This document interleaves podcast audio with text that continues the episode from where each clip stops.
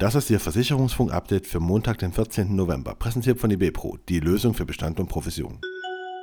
Ergo-Vorständin wechselt ins Baltikum. Die Ergo Deutschland AG verliert mit Ursula Klaradeschka eine Vorständin. Die studierte Betriebswirtin soll künftig die Rolle des Chief Executive Officer für die Ergo-Gesellschaften im Baltikum übernehmen.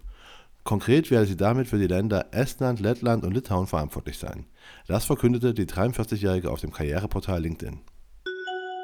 Staatsgarantie für Terrorversicherung verlängert.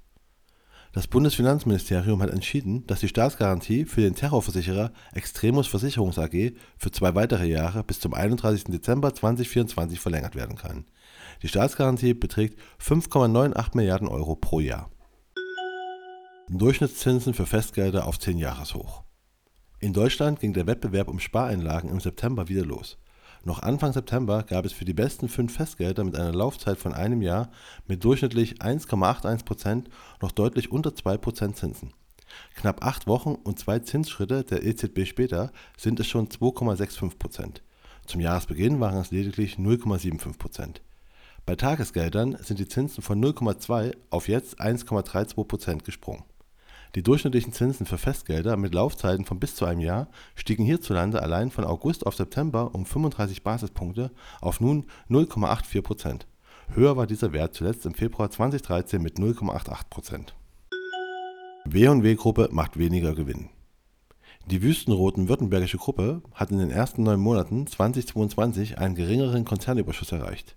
Statt 236,9 Millionen Euro waren es zwischen Januar und September nur 160,2 Millionen Euro.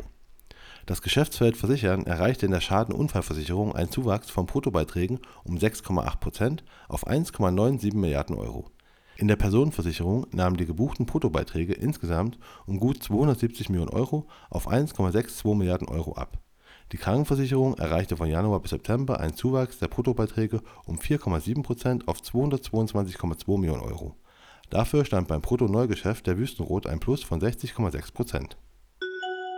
PMA bekommt neuen Geschäftsführer. Mit sofortiger Wirkung ist Felix Masius in der Geschäftsführung der PMA Finanz- und Versicherungsmakler GmbH und der PMA Finanzservice GmbH eingetreten. Zudem wurde der 28-Jährige in den Vorstand der Holding Dr. Masius und Kollegen AG berufen. Der Wirtschaftswissenschaftler war zuletzt im Trainee-Programm für Hochschulabsolventen bei der Allianz Beratungs- und Vertriebs AG in Berlin. SV Sparkassenversicherung kauft Sanierungsunternehmen. Die SV Sparkassenversicherung Gebäudeversicherung AG erwirbt mit ihrem Tochterunternehmen der PGI Sanierung die BWS Sanierung Roland Erbach in Karlsruhe. Sie setzt damit den Weg fort, perspektivisch in all ihren Regionen mit eigenen Sanierungsunternehmen am Start zu sein.